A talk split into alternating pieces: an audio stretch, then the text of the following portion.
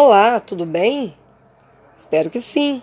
Hoje é o nosso 29 dia e o título vem falar sobre lealdade e integridade como fatores de saúde.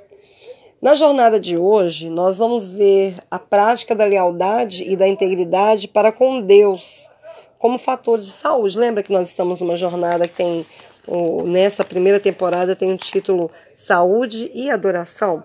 Então nós vamos ver como que essas, essas duas características né, de caráter é, pode contribuir para a nossa saúde. E nós vamos começar lendo um texto até um pouco grande, né? São quatro versículos, que está lá no livro de 1 Crônicas, capítulo 29, verso 10 a 14. E diz assim: pelo que Davi louvou ao Senhor perante a congregação toda e disse: Bendito és tu, Senhor Deus de Israel, nosso Pai, de eternidade em eternidade. Teu, Senhor, é o poder, a grandeza, a honra, a vitória e a majestade, porque teu é tudo quanto há nos céus e na terra.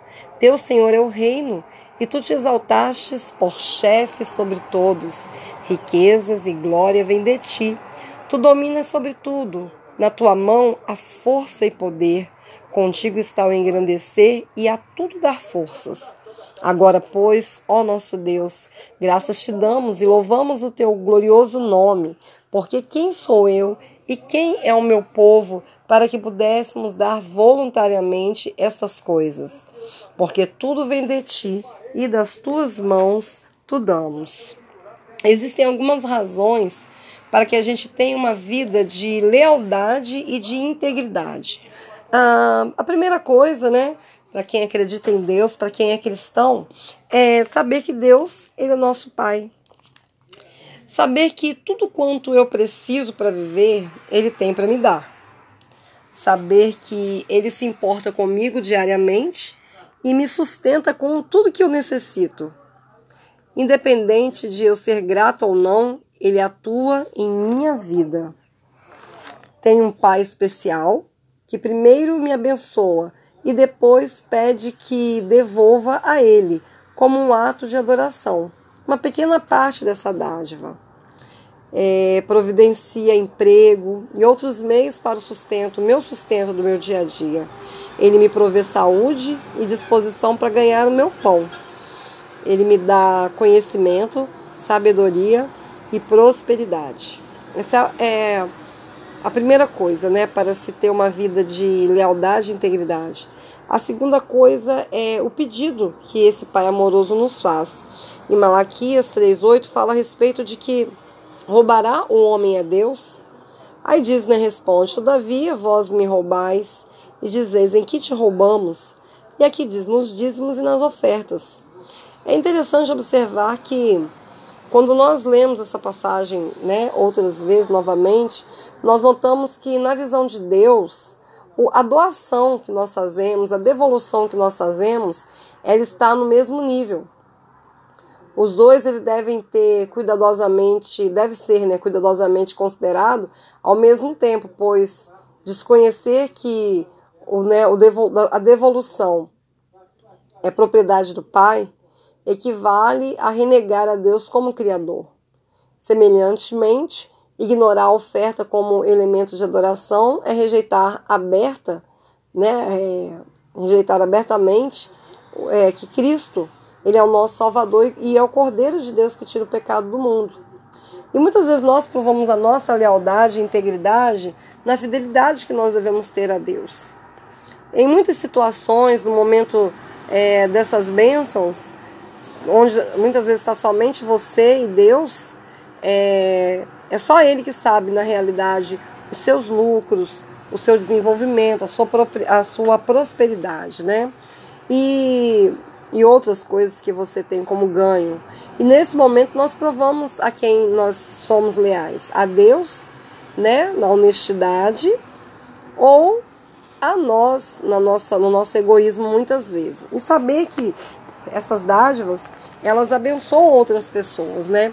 Tanto na propagação do evangelho, quanto é, na edificação né, de igrejas. E eu acho que isso é muito importante para a nossa saúde também. E quais são os resultados da deslealdade e da, da desonestidade é, nessa, nesse tipo de ação? Primeiro, quando nós somos, não devolvemos, nós desenvolvemos o espírito de cobiça, né?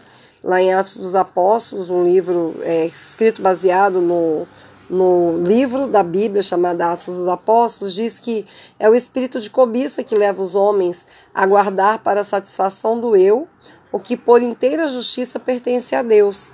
E este espírito é lhe tão aborrecível, né, que acaba é, trazendo desgosto.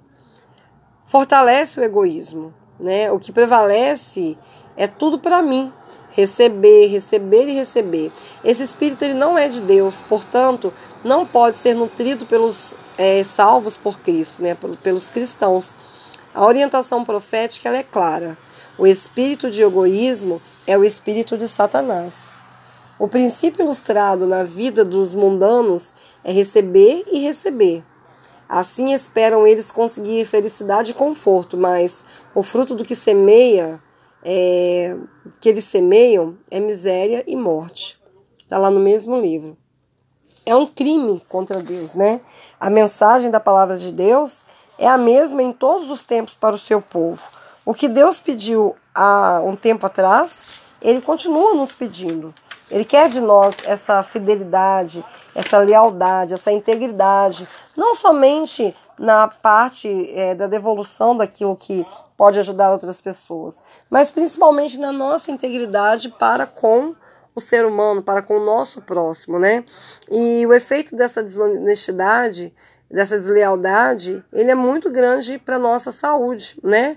É, alguém escreveu é, no livro Mente, Caráter e Personalidade que o desgosto, ansiedade, descontentamento, remorso, culpa, desconfiança, todos tendem a consumir as forças vitais e a convidar a decadência e a morte. Então, se você começa a reter, você começa a ter outros problemas psicológicos que vêm acompanhando, porque você lá no fundo sabe que está fazendo alguma coisa que não é certo. Então você precisa é, de ter um senso de pecado na sua vida e saber que esse pecado ele está te envenenando. Ele envenena as fontes da vida, como está escrito no livro Ciência do Bom Viver. Né? E quais são os efeitos da lealdade, da honestidade para a saúde, que é o nosso título de hoje, né? No livro Mente, Caráter e Personalidade, volume 2, diz assim: o ânimo, a esperança, a fé, a simpatia e o amor promovem a saúde e prolongam a vida. No caso, desenvolve né, esse espírito de bondade, lealdade. O espírito de liberalidade é o espírito do céu. Esse espírito ele encontra sua mais alta manifestação no sacrifício de Cristo sobre a cruz. Essa foi a maior dádiva, foi a maior, é, a maior devolução, né? Foi o sacrifício de Cristo em nosso benefício. O Pai ele deu seu único filho e Cristo, tendo renunciado a tudo que possuía. E esse Cristo ele deu-se a si mesmo para que o homem pudesse ser salvo. A cruz do Calvário deve ser um apelo né, a beneficência de cada seguidor de Cristo. O princípio aí ilustrado é dar. Lá em 1 João 2,6 diz: Aquele que diz que permanece nele deve também andar assim como ele andou. Então, Jesus ele nos dá o exemplo, né? E o prazer de fazer o bem, ele produz cura e saúde. Quem é leal, honesto e liberal nas questões espirituais manifestará também essas virtudes ao lidar com o próximo e necessitado. O que isso tem a ver com saúde? Né? A orientação profética diz assim: o prazer de fazer o bem aos outros comunica aos sentimentos calor que atravessa os nervos, aviva a circulação do sangue e promove saúde mental e física. Testemunhos para a Igreja, volume 4. Também no mesmo livro, é, ela escreveu assim: a afinidade que existe entre a mente e o corpo é muito grande. Sem, se um é afetado, o outro se ressente. O estado mental tem muito que a ver com a saúde física.